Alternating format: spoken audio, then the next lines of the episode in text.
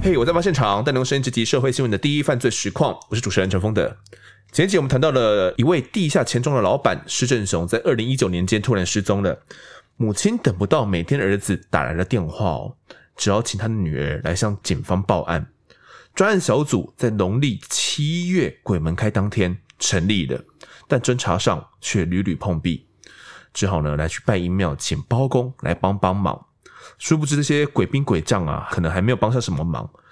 这个石佐呢，石头却频繁的闻到了一股尸臭味，还说：“哎，拜托，距离我远一点点。”专案人员调阅机台位置，发现施正雄呢在失踪前刚好有去过罗东火车站，去那边调阅了顶好的监视器，刚好让他们调到了。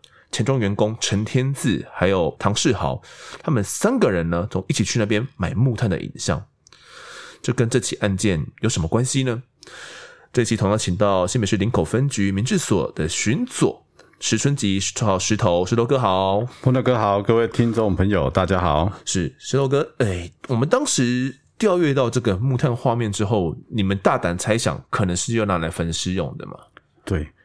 而且这个画面是非常重要的，嗯、因为我们一般专案会议的时候，所有的假设，嗯，都是假设。哦，所以说你第一次真的从他的数据跟他的画面你对得起来了，嗯，表示说这三个基地台确实有去那边，对，唐志豪、陈天赐、江长聚，嗯，是合得起来的，嗯哼。好，所以说他如果之后我们要做攻防的时候，对。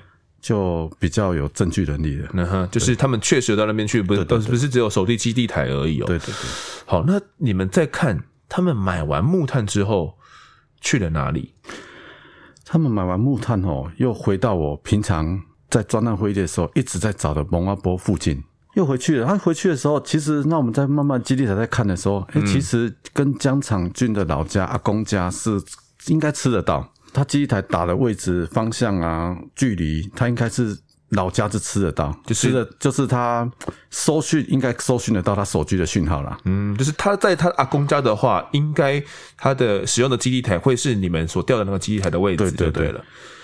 可是，因为我们在判断的时候，我我们还是不认为说，诶、欸、嗯，怎么可能会有人把尸体藏在自己的家附近嘛？嗯，怎么想的是？不会去想，不太可能，因为旁边刚好有公墓嘛，然后觉得可能那边会比较适合。可是你们花了一个月在那边找，都找不到啊。所以说，我们还是在僵持的情况下，有没有？嗯，检察官就开始说，我们还是在第一次的执行啊。检察官觉得说，可能手上的东西差不多了吗？他觉得应该要动手了，是不是？对，他动手了，所以说他开始请我们去开始追踪唐世豪啊、陈天志、江长俊他们平常在做什么事情啊，哦、住哪里、啊，有没有什么特殊的异常？所以说开始在做跟监的事情。是，你们是怎么样去分配跟监？还是你当时是每个人都会跟吗？还是你是特别去跟其中一个人？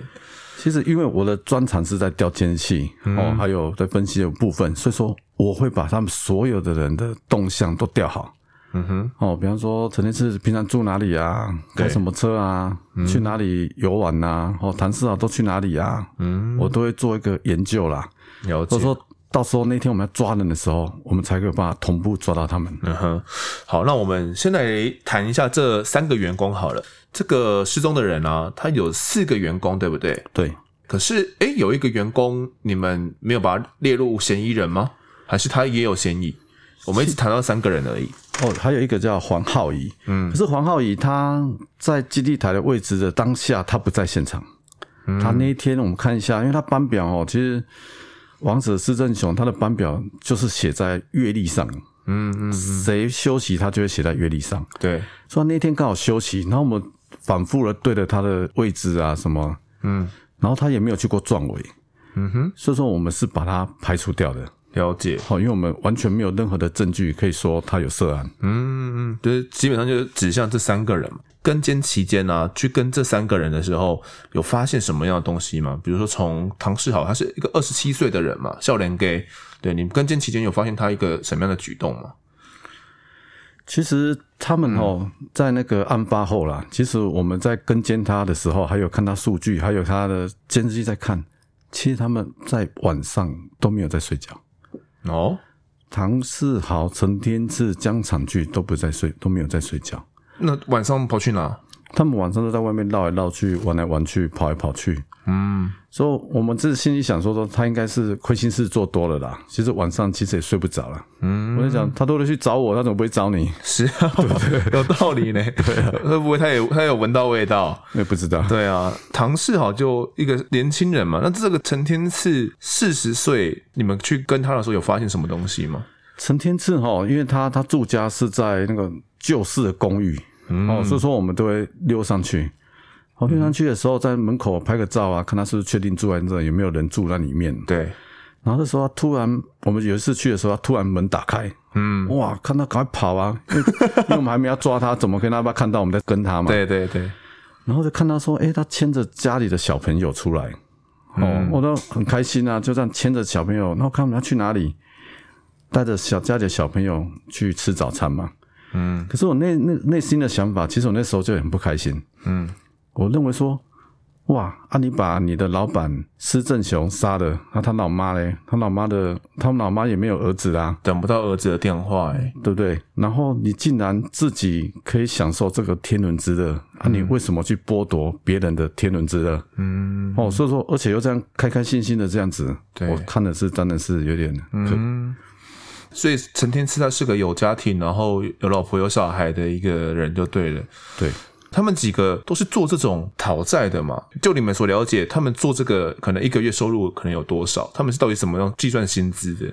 张长俊他说他的月薪啊，他月薪是四到六万，一个月是施正雄是给他四到六万。嗯，但我想说这个应该还是会有包含奖金的部分呐、啊。哦，对，奖金部分了解。所以这个江场骏二十七岁的也是算年轻人哦。那你们观察他，他跟监期间有些怎么样的举动吗？他更是睡不着。嗯，哦，他是真的几乎到早上七八点左右才会回到家里。嗯哼。然后你就像我们刚才之前的顶好的画面来看，江场骏他是算这三个里面算是比较会害怕的。哦，怎么看得出来？其实你从监视器画面，还有你每个人的动向，你其实认真去看，你可以看到这个人的个性哦啊。如果你看监视器三个人，谁走前面啊，谁走后面，嗯，哦，谁是提东西的，你就可以知道他们的大小之分了。哦，主从关系，主从关系就会出来了。然后再看他的神色，你就会知道说，诶，如果我们在想说，如果我们今天要突破的话，要从何人突破了？嗯哼。或者是对我们来讲是很重要的事情。是你说在看这件事情，他们在买烤肉用品的时候，是不是三个人都有到嘛？对。那你们看那个画面，有看出什么东西来？画面的话，你就看到说，其实唐世豪跟陈天赐竟然在买烤肉用具、木炭的时候，他们还是谈笑风生，还是在嘻嘻哈哈啦。嗯。可是江长俊就有点紧张了，他都一直在这神色紧张。嗯。可是你要想这个问题哦，他们在嬉笑的时候，其实才。刚刚把施正雄杀完，才没两个小时诶、欸、才带到壮围，才不到两个小时的情况下，他们还有办法这么轻松自在的心情在聊天。你们研判那时候施正雄是已经死了吗？对，已经死了。然后那时候被从可能泰山，然后带往过去，可是他们两个还在这边聊天，嘻嘻哈哈的。反而是这个江长俊感觉神色有一点紧张。对，从所以说我们从这个紧张的。开始判断的时候，哎、欸，我们开始就要分配啦。到底执行的时候谁要带谁啦？哦，谁要去带谁，那也是很重要啦。嗯、你们怎么分配？你负责谁？我负责唐世豪。你为什么？为什么你要负责他？不是因为从头到尾案情最近说笔录他会留给我，哦，因为我才一个一个攻，我才有办法解决他。嗯，对，跟他。所以唐唐世豪的部分，你们那时候觉得他比较重要，是不是？因为唐世豪从我们刚才说的他的监视画面，还有他在桃园公司的地位，他就是个主嘛，主谋、哦、是哦，对，因为他走路也是走前面嘛，嗯，然后付钱啊什么也都不是他，嗯，哦，所以说很明显这个 team 就是他在带的，他是独立在桃园公司吗？唐世豪这个人，对，桃园公司的就是他在处理的。那桃园公司除了他还有谁？就是唐志豪，就是唐志豪而已。他一个人哦，对，唐志豪，然后分公司他们就是黄浩仪啊，都都会支援呐，哦，都会跑，就泰山跟桃园两边会互相支援，对对对。可是唐志豪是基本上桃园分公司那边是他一个人自己在处理的，对。那可能偶尔同事来帮忙一下，对。那能够出去自己弄一个分公司也蛮厉害的哦，对，代表说他可能手腕上跟呃行动能力上都有一定的水准嘛。嗯嗯哼，然后加上你们看他，诶也没有买东西，也没有在提东西，付钱也不是他，对，然后感觉是有一定的地位就对了，对，没有错。嗯，好，那决定好了这个顺序之后，就要去带人了吗？对，那我们专案会议开完的时候，嗯，简座就执行搜索嘛，哦，搜索票、拘票当然是一定都有，对。然后带到人的时候，三个同步带到的时候，嗯，我们当然是从江长俊下手了。嗯，江长俊抓到的时候，他就开始在哭了。啊对，就是他马上就哭了，因为我们给他看画面，什么画面？就是买木炭的画面，点好的买木炭画面，说这是不是你？嗯，他说是啊，他说啊你在干嘛？你们在干嘛？他这个时候就哭了，看到那个画面就哭了，哭了，对，他哭了，因为他看到其实他们已经串供了这么久了嘛，对，他们想说你绝对没有什么任何的证据跟画面嘛，对。所以说你公安干大你把我宰掉了，嗯，哦，他可是他看到挺好的那个画面的时候，他吓到啊，嗯哼，然后再跟他讲说你干嘛？你以为你我们不知道吗？嗯，他就哭了，就什么都讲了，他就说他们从一开始的时候哈，嗯，就是唐世豪，因为其实其实这件的主因哈，最开始的时候就是因为施正雄发觉，因为刚才说唐世豪他的能力不错，对。所以说，他其实很多事情可以自己决定。嗯，所以说间接的很多的账目不清了。他去讨的这些高利贷的部分，可能就不清了，就是讨回来的钱跟他的那些账目对不太起来，是不是？还是怎么样？对对，就是对，就对不起来了。嗯，然后说施正雄开始在查账。嗯，他查账后，施正雄因为其实他们朋友不多，他就去找共同的朋友去问问，是说：“哎呦，唐世豪在 A 钱哦。”嗯，我最近要处理他，间接的就转转转转回到唐世豪的耳朵里了。嗯，他就有了那个念头，说：“哎呀，你查我账啊，又要想要把我干嘛？要处理他哦。”对对对，他们有因为这些查账的问题有发生什么争执吗？其实他也没有没有特别去骂他，可是有在放风声，就是对外放风声。对，唐世豪后面有说，就是因为他一直听到说。老板要查我的账，嗯，要好像要把我踢出去啊，还是怎样怎样？了解，要处理他就对了。对，那引起唐世豪不满，后来呢？所以他他们唐世豪以唐世豪为首，他就开始约陈天赐、江长俊。哦，他跟江长俊说，如果密谋了，他们讲说，如果把老板处理掉的话，杀掉的话，嗯，他可以给让江长俊一个月月薪变十万。嗯，然后再把所有外面放款的钱百分之二十让你抽，哇！外面放款的出，我们出去估计在五六百万以上了。嗯，在外面留的还没回来的，嗯哼。所以说百分之二十是要给江长俊的，哦，陈天赐又另外。嗯，然后所以说他们去在龟山那边讨论的时候，他们就决定了，哦，决定说要杀施正雄。他们是在一个什么样的场合讨论的？他们说都在桃园总公司那边。哦，桃园总公司就是因为。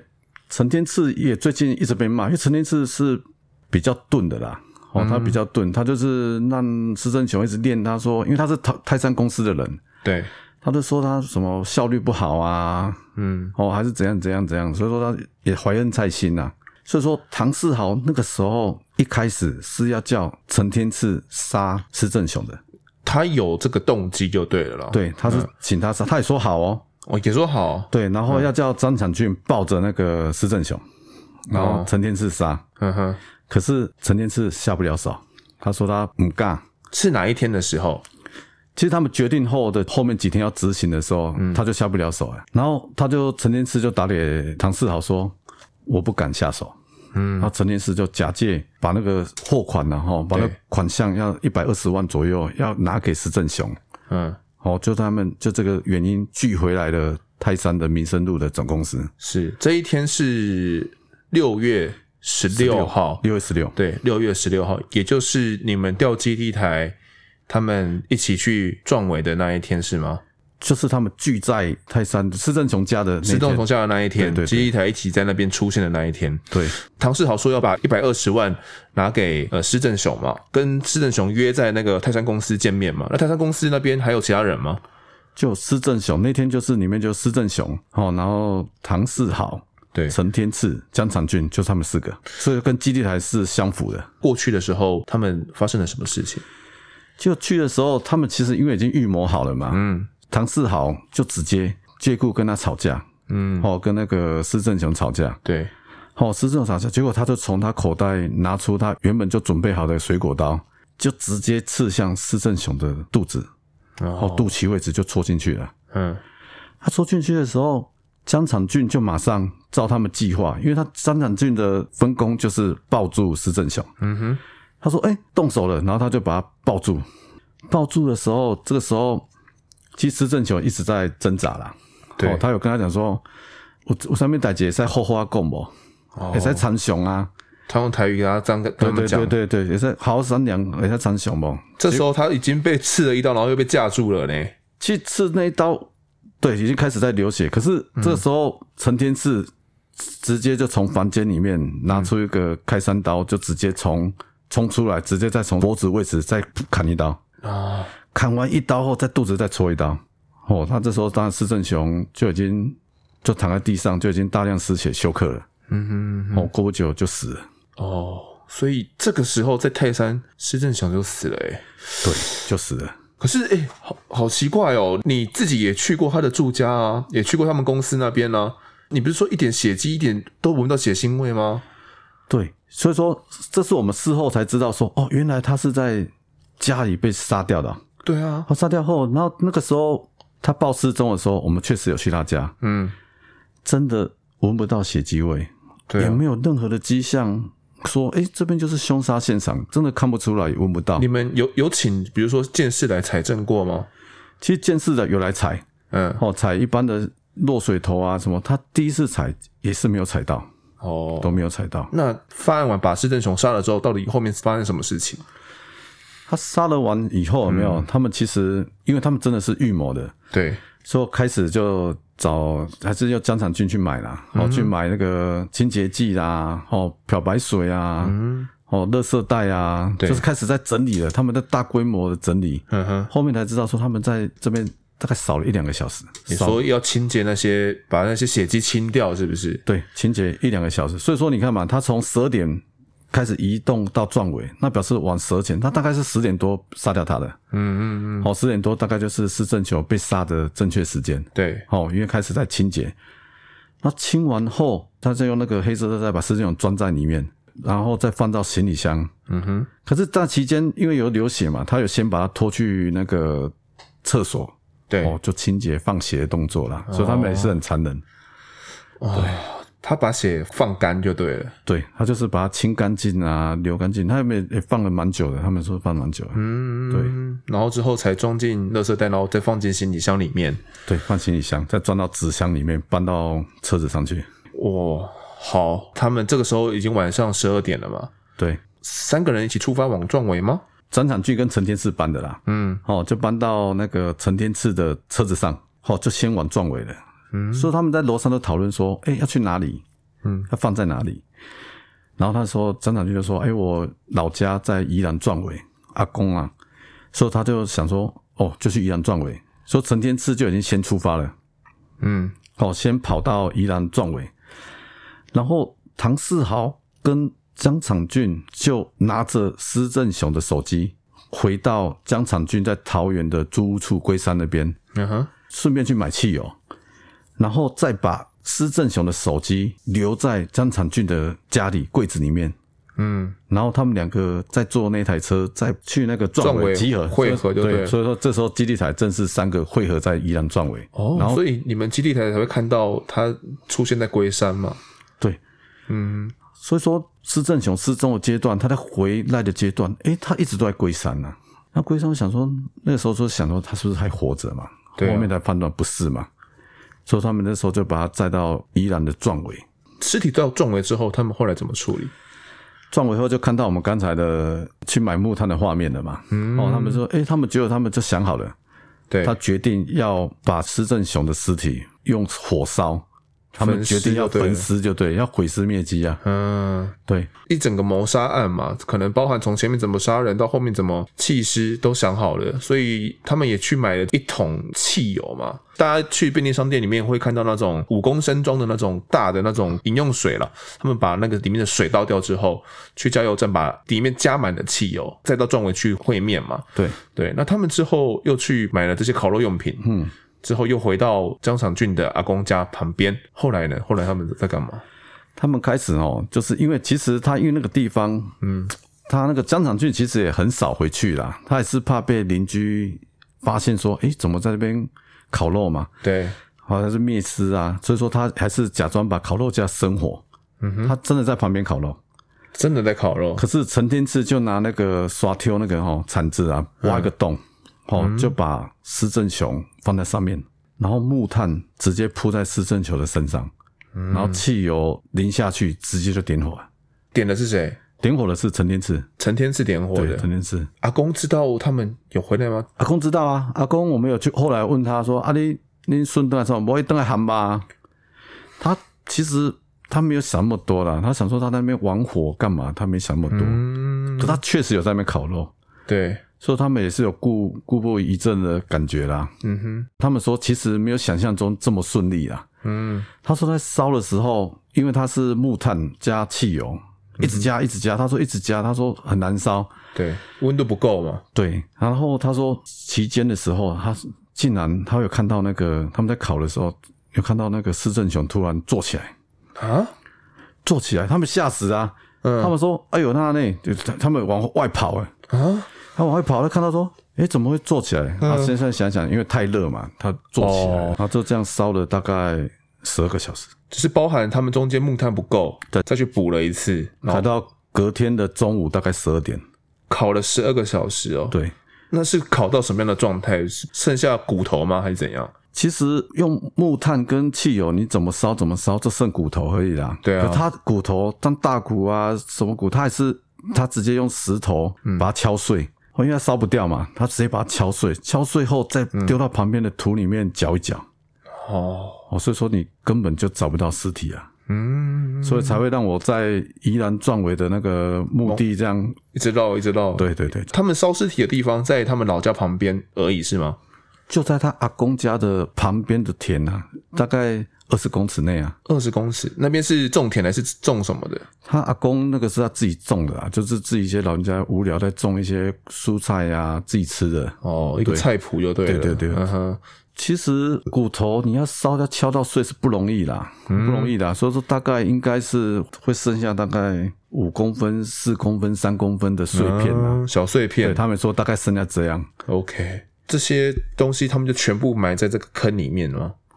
它是分散的，分散的，分散就跟跟土整个和在一起，对对对，和在一起。哇，这样子全部做完之后，到隔天中午十二点就回去了吗？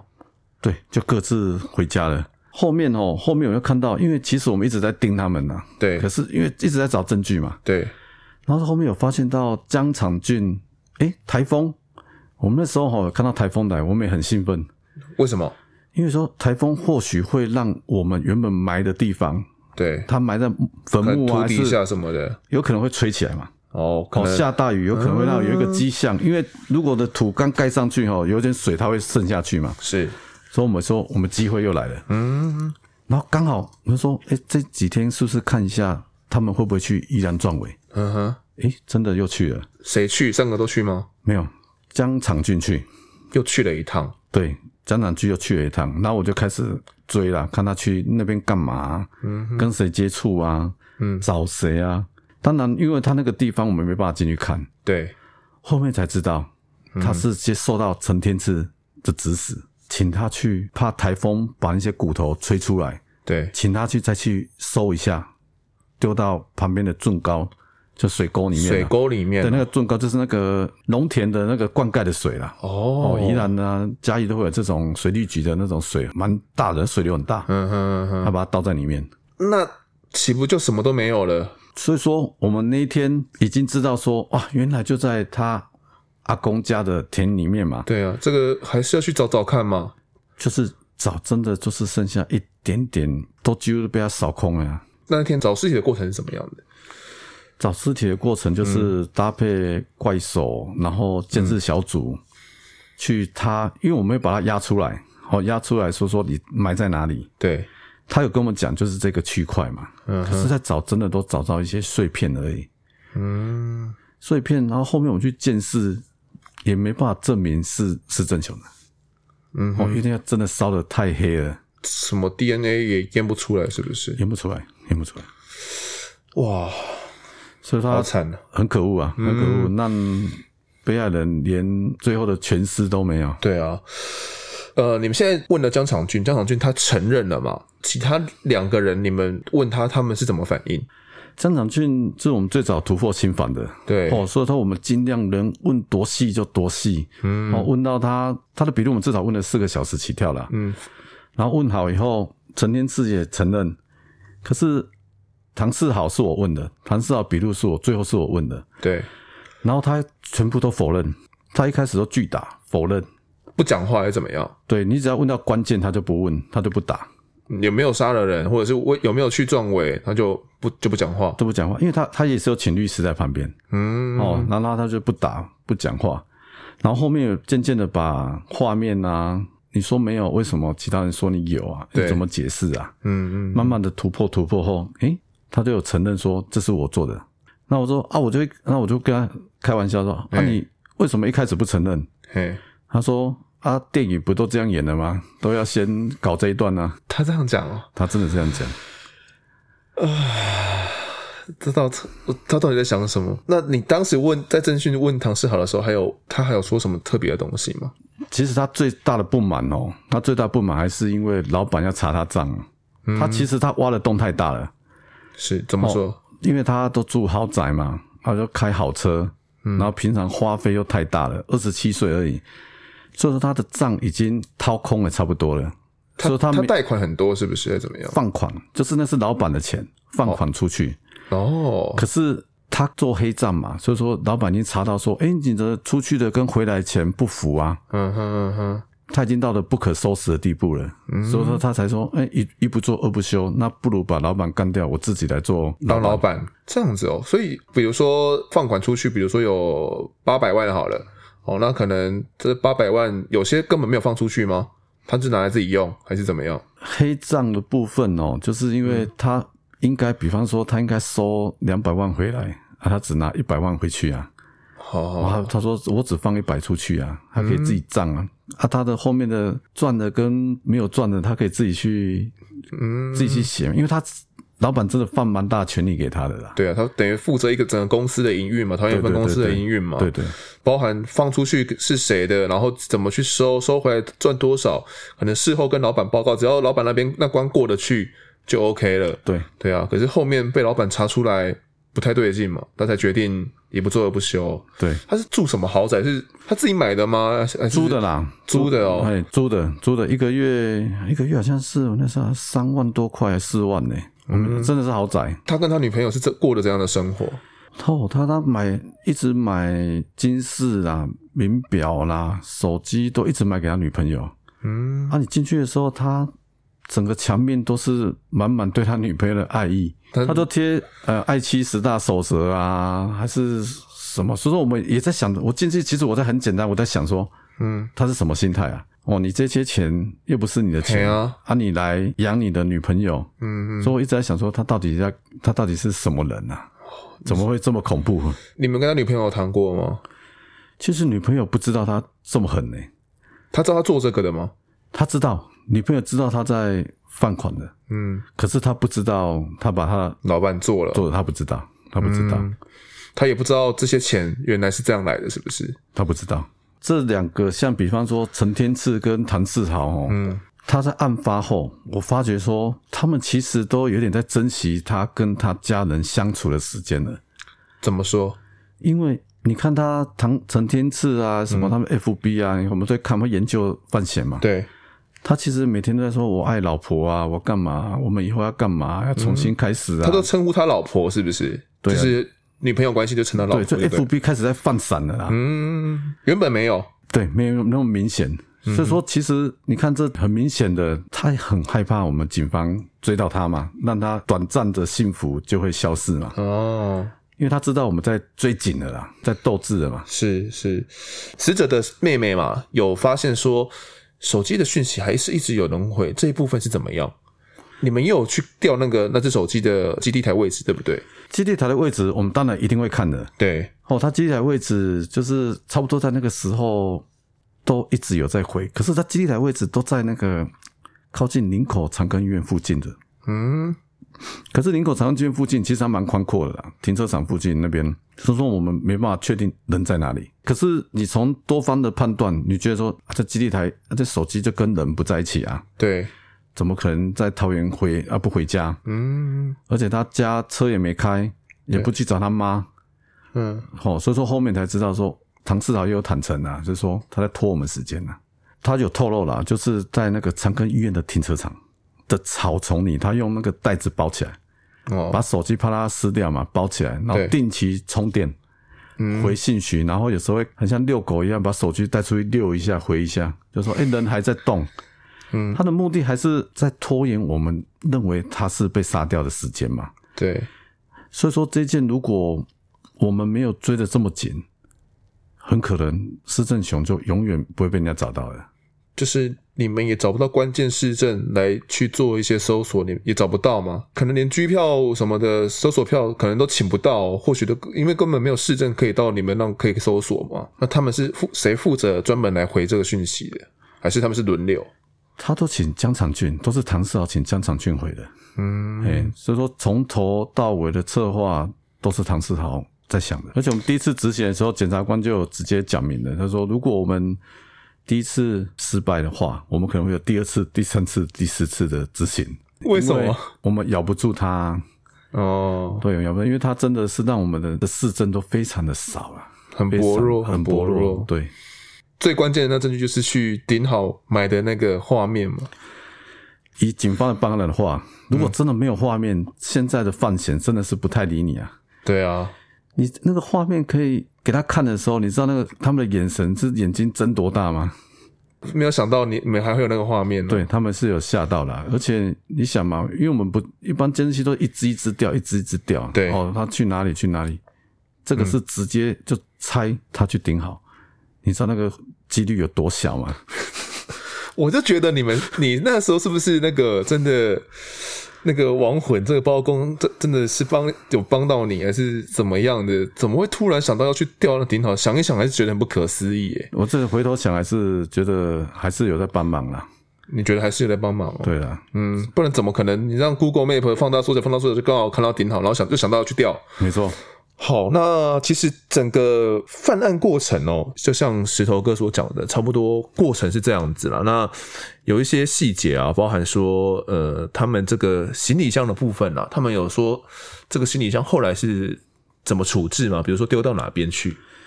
行李箱哦，他一开始的时候哦，他们到宜兰撞尾的时候，对，然后他就丢在草丛嘛，嗯哼，然后结果他们唐世豪因为台风快来嘛，他就说，哎，丢在那边危险，到时候如果被踩到。血迹啊什么的，嗯，危险，他就拿去另外一个地方远一点丢，嗯哼，然后后面后面说那那丢在哪里啊？我们去找他找回来。对，哦，听附近人家讲说应该是被捡走了。哦，对，捡走，可能被人家捡走拿去用了，就拿去用。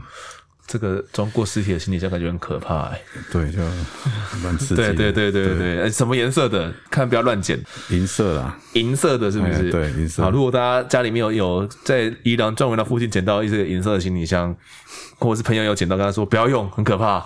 嗯、对对，应该有味道吧？那味道应该很重吧？他们捡回去不敢用吧？应该他用黑色这袋应该是还好，还好是不是？好哦，我一直很好奇，他们在现场烧尸体。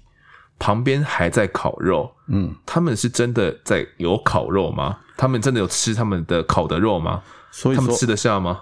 所以我那个时候齁也是蛮机车的啦。嗯、我当时因为我看那个人就是一副就是，嗯，人就是我杀的，你要怎样嘛？嗯，要很冷静。他那个人真的很冷静。你说谁？唐世豪。唐世豪。对，嗯、然后我就他承认了嘛，他就说，他就刚才说那个嘛，就说哦。不是都要先演一下吗？对啊，哦，然后我就故意问他一句说，嗯，那你在烧他尸体的时候，你有吃他肉吗？我是真的有问在里面的。嗯，那他怎么说？没啊，我不会笑。哦，哎，他说我没有，没有那么疯就对了啦。嗯、对，好。那其实基本上到了这个时候，整个案件算是都明朗了嘛。嗯，对对，整个犯案经过啦等等的都算是很明朗了。好，但没有想到到了开庭的时候啊，这个江长俊突然翻供了。张长军他说呢，他当时呢其实是想要帮助施正雄啦，会抱住施正雄的原原因是因为呢害怕哦冲突扩大，因为看到那个施正雄突然被捅了一刀嘛，他想说哦那怕他双方的冲突就才会抱住他，因此呢试图架开这种施正雄跟唐世豪的距离哦，这是他的说法。而后来他又又改口了，他又说，诶当天去泰山公司啊，唐世豪有跟他说。陈天赐下不了手哦，所以要他们过去帮忙。他当下以为他们是在开玩笑而已啦。后来法官也不知道他到底在讲什么，就对了啦。认为前后供词都很矛盾呐，这明显就只是想要卸责而已哦。所以这一部分其实法官也不予采信，因为一开始你们先突破他心防的嘛，而且他也讲的非常详尽嘛。后来又说什么爆出这个施正雄只是为了防止事态扩大啦，什么之类的，鬼话连篇呐。检察官呢认为这案子里面哦，三个凶手的凶残的犯罪手法跟犯后态度哦，完全失去一般为人的善念了。尤其是这个死者母亲哦，已经九十多岁了，他的儿子哦，尸骨被焚毁了，还被这个敲碎，你说连骨灰都找不到，导致没有办法找到任何的这个遗骸哦，也没办法开立死亡证明书进行除户。检察官认为这对家属而言呢，无疑是二次伤害。因此呢，这个杀人部分建议呢，法官处无期徒刑。另外呢，毁坏尸体部分呢，则建议处五年徒刑这样子。法官最后考量了凶手这三个人哦，犯后的犯案的程度啦，还没有到真的需要判死刑。最后呢，合并杀人还有这个毁坏尸体的部分，唐世豪、陈天赐呢都被判无期徒刑，而江长俊呢则判十八年徒刑这样子。那在高院呢，也就是二审的部分，二零二一年四月驳回了上诉，就是维持原判呐。哦，虽然最高院呢，这个案案件可能会到最高院，全案的刑度呢，可能还没有确定下来，但基本上整个犯案的过程哦，跟细节，如同我们这两集所讲的一样哦，差不多就是这样的内容。有可能呃之后的这些刑度会再进行一些调整，也有可能最高院会驳回嘛，就是可能要发回更审，都有可能哦。那也请。听众们可以再关注这个案件后续的发展。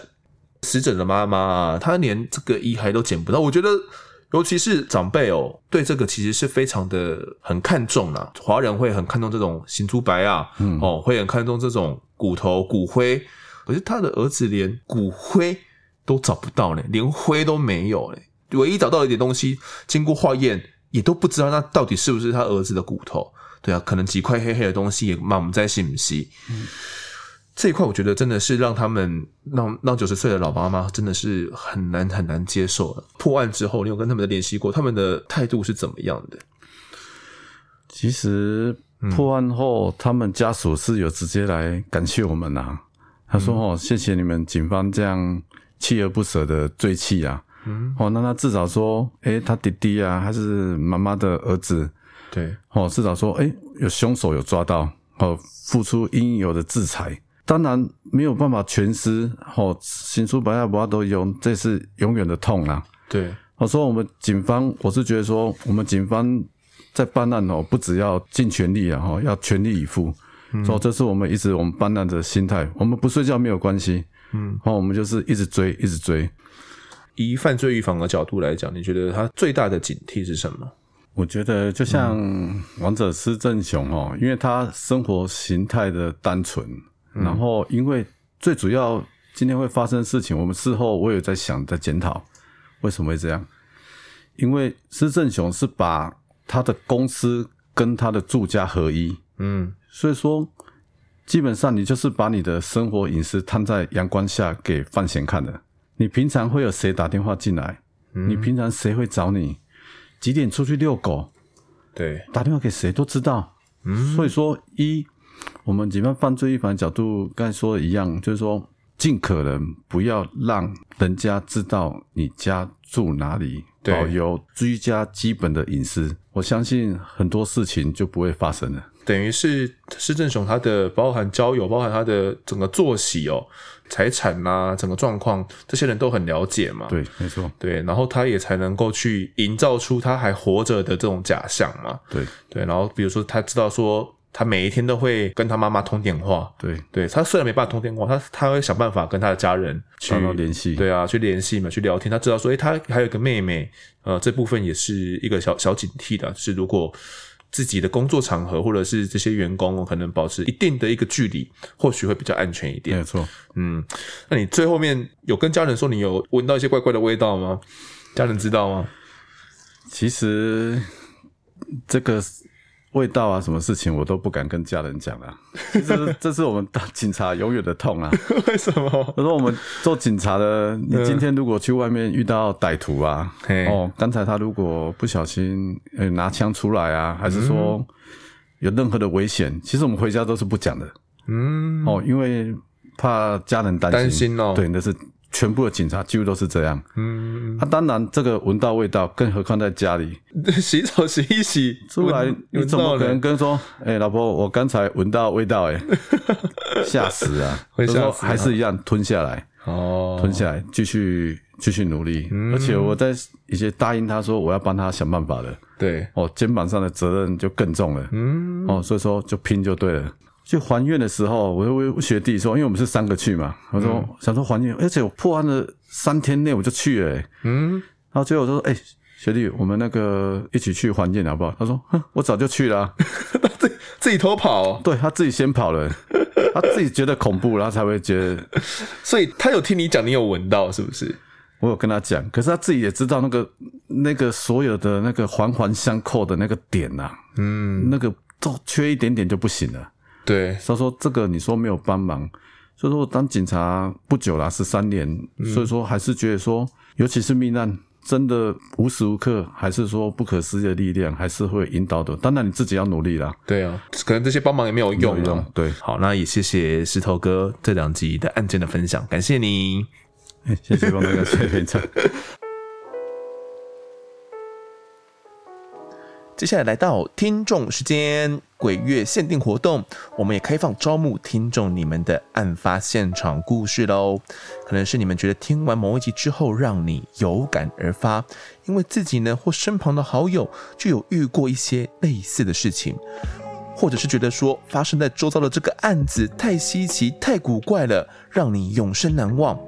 不管大案小案、强盗案还是杀人案，觉得荒唐、恐惧还是莫名其妙，只要想要分享，就请到我们的脸书或是 Instagram 私讯给我。那 Instagram 会比较方便了，因为 Instagram 主要是由我来管理哦。写下案子的详细经过，还有你的感触。别忘了呢，告诉我要怎么称呼你，绰号也可以哦。只要是适合的案件，我就会在节目的最后，听众时间由我亲自来读出来。只有鬼月期间限定而已，请听众们赶快把握机会，赶快让我有案子来可以分享给各位。接下来读第一则听众的留言，第一位是 T T T P P P 九二一，他说希望邀请法官。有很认真，从第一集就开始听，觉得主持人呢非常用心制作节目。这次的留言是想要表达，相信也是很多听众的诉求。一直呢都是听到警方、检方对于法官判决的妥协，很想知道呢高院法官认为。从一审起一路判死的罪犯，为何最后会做出无期徒刑判决的原因？谢谢丰德哥。好，先回应这位 T T T B B P 九二一哦。呃，法官这个面向真的是我也很想做。好，那我其实有透过一些管道有在询问啦。那因为我自己不是跑这些检调系统的，所以。对于这个法官，我自己的人脉比较没有去接触到，所以可能要借由一些呃朋友或者是一些检调的朋友来帮忙问问看，然后也要找到合适的案件哦，然后来谈，所以可能会花费上一些时间来找。那、呃、谢谢你，那你的建议其实我们已经有在努力的在寻找当中了。那请静候佳音。下一位是九九宝哦，九宝了，九九宝。他说：“比韩剧还精彩，听了好久，听完《密室母女三》是真的不得来，不得不吧，不得不来留言赞叹一下。主持人 VS 警察与检察官的完美搭配，听完意犹未尽，就像一部好剧完结了，还想再多看一集一样。感谢我们的检警界有松哥与央吉哥这样的人存在，他们不但专业、有毅力，还富有同理心。最后的结尾呢，我也很喜欢，让人省思，也耐人寻味。总之呢，我真的超爱这一集，谢谢主持人献出这么精彩的一集。然后挂号说，但我还是得承认，从头哭到尾，听完浩浩的我，就是放弃邱小妹这集的一员。点点点点点。好，先回应一下这位九九宝。呃，央吉哥那两集我真的也很喜欢，特别是 Q 妈哦，Q 妈超爱，Q 妈完全被央吉哥。养鸡哥给圈粉了，这样子。那其实呃，我们在 YT 上面呢、也有蛮多好评的、哦，关于这一集。谢谢你喜欢这一集的内容。收小妹那一集真的听不下去，我觉得没有关系。好，下一位叫做双子同路人，他说赞。第二次留言呢，想把五颗星送给茉莉密室案的两位检警，感受得到两位的感情真的不错，且对谈活泼，还有一些时事梗擦低。一来一往之间呢，会让人对于他们两个的办案精神非常佩服。也谢谢两位的辛苦及敏感的办案神经，非常负责且非常认真。谢谢为这个社会付出，也希望两位可以一直保有这样的热情，改正社会恶的循环。对，一般来讲都是讲善的循环哦，这个恶的循环感觉也是需要这样的认真的检警来侦办案件，才能够制止这些恶的循环。下一位听众叫做四，好，这个相似的四，这一个字而已。他说：“EP 三十八，感谢检察官的努力。为人母听到这一集真的很难过，也很感谢执法人员的努力，让案件得以昭雪。很难想象怎么会有这么残忍的父亲。希望小女孩可以安息。”嗯，真的，我我觉得那个父亲呢、嗯，被发现的，他在那个情绪当下，可能真的不知道该怎么办，才会选择杀害掉自己的两个小孩。我真的很难想象了，不不知道怎么去换位思考，去理解他的那样的一个动机跟一个行凶的过程到底是怎么样。光是用想都觉得非常可怕。对啊，所以真的希望两个小女孩可以安息。下一位叫做妹妹六，太棒了！第二季 EP 三十九。不是凶杀案的案件分享也不错，让大家更增加这方面的知识，棒棒哦！我应该是在讲那个我们淑金姐姐的案子啦。其实淑金姐姐的案子，我在做的时候有一点担心哦，因为呃觉得跟我们原本的痛调不太一样，有特别在 IG 上面说问大家啦，问说这样的一个跟动设计你们是喜欢的吗？那目前其实得到的回馈都还算不错。那会让我去思考说，会不会并不是每一件案件都要去谈到一些凶杀案，可能偶尔穿插一下这样的案子，也是一个舒缓了，也是一个不错的选择。好，下一位叫做玩大飞，他说二房东退散，上一份工作的关系，有接过张淑金跟他同伙的报修电话。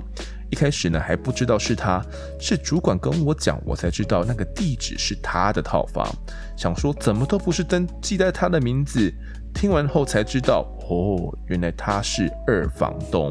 没错啦，我们张淑金他就是二房东，他是租别人的房子，然后把它那个装修之后再租出去给别人，然后再赚一笔这样子，然后把这个价钱提高很多啦。这个手法大家都被看穿了啦，啊，就是希望他不要再作恶了。下一位。林小琪，愿每个孩子都能幸福成长。十年前看着新闻上播报王浩的案件，心里是满满的不舍以及愤怒。十年后听着王浩姑姑诉说着浩浩所经历的二十一天，除了愤怒不舍之外，更多的心疼以及无法理解。连续三集的节目呢，我抱着熟睡的宝宝边哭边听。如果没有这些案件分享，实在无法想象人到底能够把恶发挥到什么样的极限。嗯，那些恶人哦，那些罪犯们，真的很难理解。我觉得真的是吸食了毒品之后的整个人的状态，就不是处于一般我们可以了解的一个状态的。不知道他们到底是怎么样的一个心态下，跟在怎样的一个状态下，可以把浩浩虐待成那那个样子。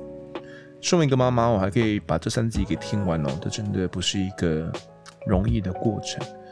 那也希望每个孩子都像你说的，可以幸福成长。节目最后呢，还是要来说一下，如果喜欢我们节目的话，欢迎到脸书以及 Instagram 搜寻我在案发现场，就可以追踪我们，掌握更多案件消息，也可以跟风德我聊聊，给我们建议。各收听平台上按下订阅跟五星评分，就是对我们最好的支持。如果在 Apple Podcast 上面留言，我都尽量在节目中给出回复。也跪求听众们推荐给身旁的好友，一起来听听看我们聊案子。案发现场，我们下次再见。